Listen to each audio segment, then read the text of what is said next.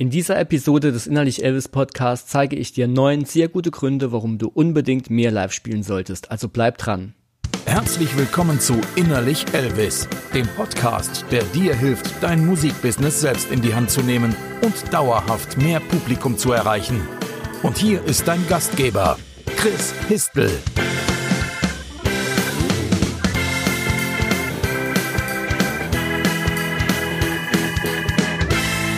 Willkommen zu einer neuen Episode des Innerlich Elvis Podcast. Mein Name ist Chris Histel und ich helfe Musikern und Bands dabei, mehr Reichweite aufzubauen und das richtige Publikum zu begeistern. Und zwar ohne sich dabei zu verbiegen.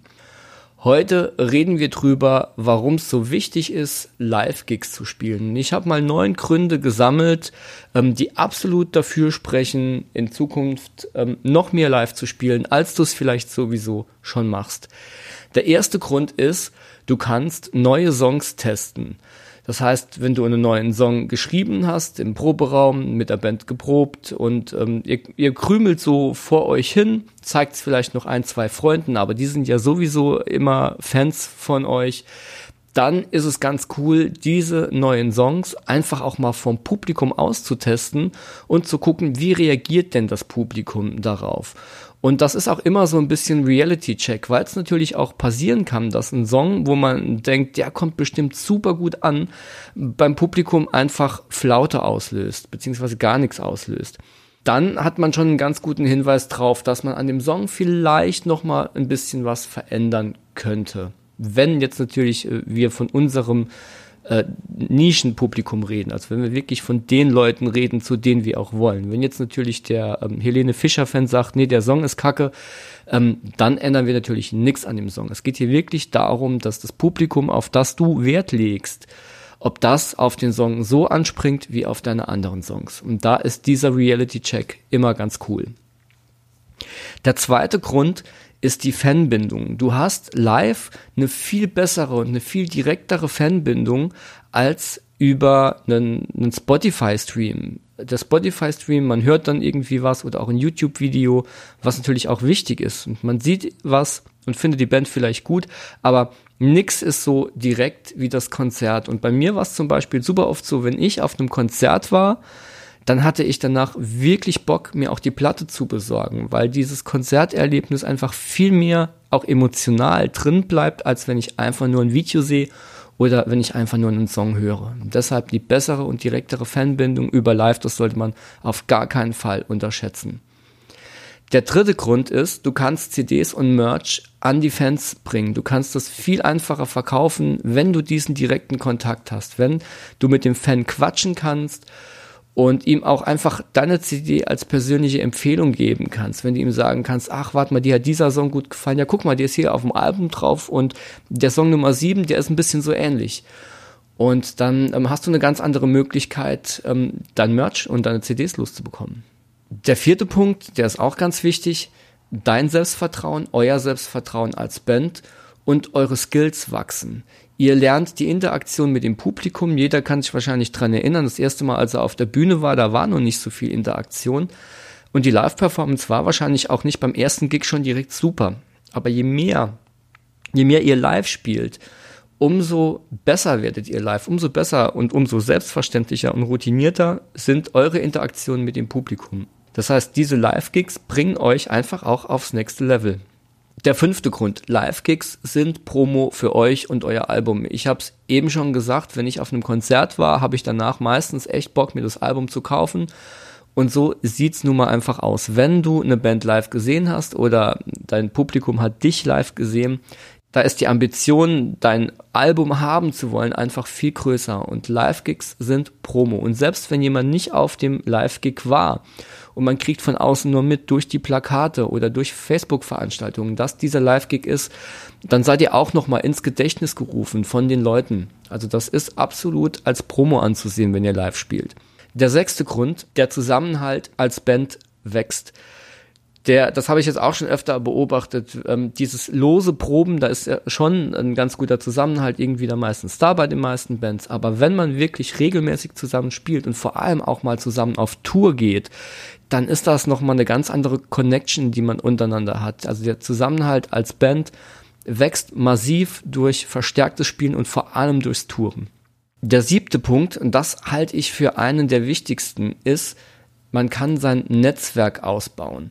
Zu anderen Bands, zu Veranstaltern und wer auch immer da gerade vielleicht an den Merch-Stand kommt. Ganz wichtig bei dem Punkt ist, und das sage ich auch, glaube ich, in fast jedem zweiten Podcast, wenn ihr irgendwo live spielt und es spielt eine Supportband mit oder ihr seid Support, verkriecht euch nicht backstage, redet mit den Leuten. Es ist ganz wichtig, das Netzwerk auszubauen. Und du hast selten eine bessere Möglichkeit dazu, als bei einem Gig, wo du selbst live spielst.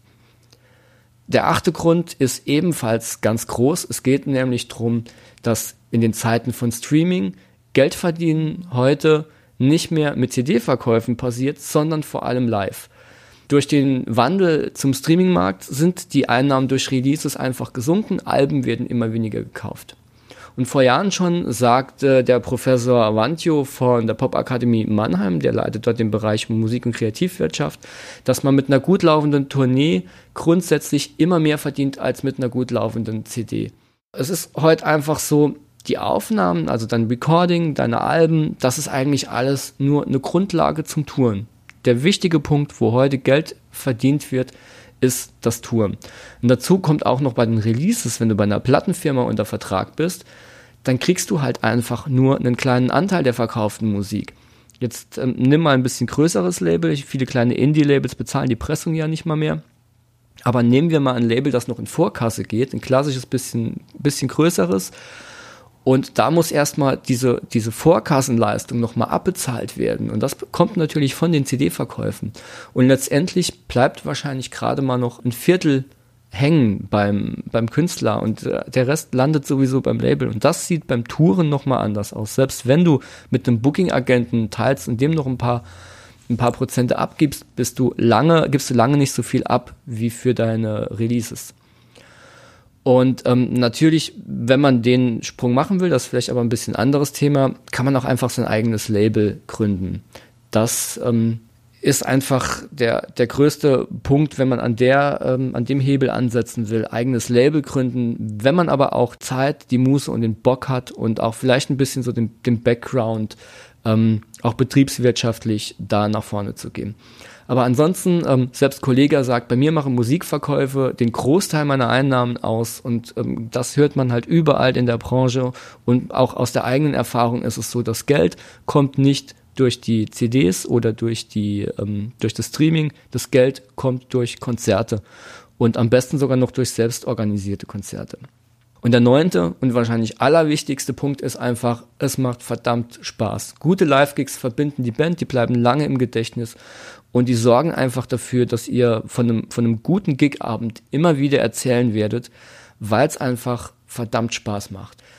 Das waren die neun Gründe, die ich gesammelt habe. Wenn man ein bisschen weitersucht, findet man mit Sicherheit auch noch mehr, denn es ist immer eine gute Idee, möglichst oft zu spielen. Natürlich nicht zu jedem Preis und nicht auf jeder Diddy-Veranstaltung, die dir gar nichts bringt. Aber grundsätzlich, wenn eine Veranstaltung dir irgendwas bringt, und ich rede dann nicht von Gage, sondern die Option mit einem ordentlichen Support zu spielen, der in deinem Genre liegt, dass du irgendwie connecten und netzwerken kannst, dann mach das, dann ist das immer eine gute Idee. Wenn du aus dieser Episode jetzt nur eine Sache mitnimmst, dann, dass es sehr wichtig ist, regelmäßig live zu spielen und dass dir das gleich in mehreren Bereichen eine Menge bringt. Wenn du jetzt Schwierigkeiten hast, an Gigs zu kommen, dann hör dir gerne nochmal Episode 1 des Podcasts an. Dort erkläre ich dir eine frustfreie Methode für einfacheres Booking. Den Link dazu packe ich dir in die Show Notes. Wenn du dich jetzt fragst, wie das ideale Booking-Anschreiben an eine Location oder an Veranstalter aussehen sollte, ich habe gerade so ein Anschreiben, ähm, das war die Vorlage, mit der ich selbst Touren organisiert habe. Das habe ich zusammen mit ein paar Bookern von verschiedenen Clubgrößen nochmal weiter verfeinert und habe daraus eine Vorlage gemacht und die kannst du dir jetzt runterladen und selbst für dein Booking verwenden und in den Show Notes habe ich den Link äh, verlinkt, den Link verlinkt, wo du diese Vorlage runterladen kannst und damit kannst du dann deine Wunschlocations oder Veranstalter einfach selbst anschreiben. Jetzt wünsche ich dir viel Spaß beim Gigs spielen und bis zur nächsten Episode, dein Chris. Hey, ganz kurz bevor du aussteigst, ich bin's nochmal. Ähm, mir ist, nachdem ich die Episode schon aufgezeichnet habe, nochmal aufgefallen oder eingefallen, dass viele von euch den Podcast hören, wenn sie unterwegs sind und das Handy überhaupt nicht greifbar haben, weil sie zum Beispiel gerade Auto fahren oder joggen. Und deshalb hier nochmal der Link zum Anschreiben www.innerlichelvis.de slash anschreiben. Ich sage nochmal www.innerlichelvis.de slash anschreiben. Und ich weiß, dass viele von euch total scharf auf dieses Anschreiben sind und ähm, dass das Anschreiben eine sehr gute Resonanz bekommen hat. Und deshalb möchte ich euch das auf gar keinen Fall vorenthalten, nur weil ihr jetzt gerade irgendwie keine Hand frei habt, um das Handy rauszukramen. Also, das war's jetzt aber wirklich von mir. Ich wünsche euch noch ähm, einen schönen Tag und bis zum nächsten Mal. Ciao, ciao.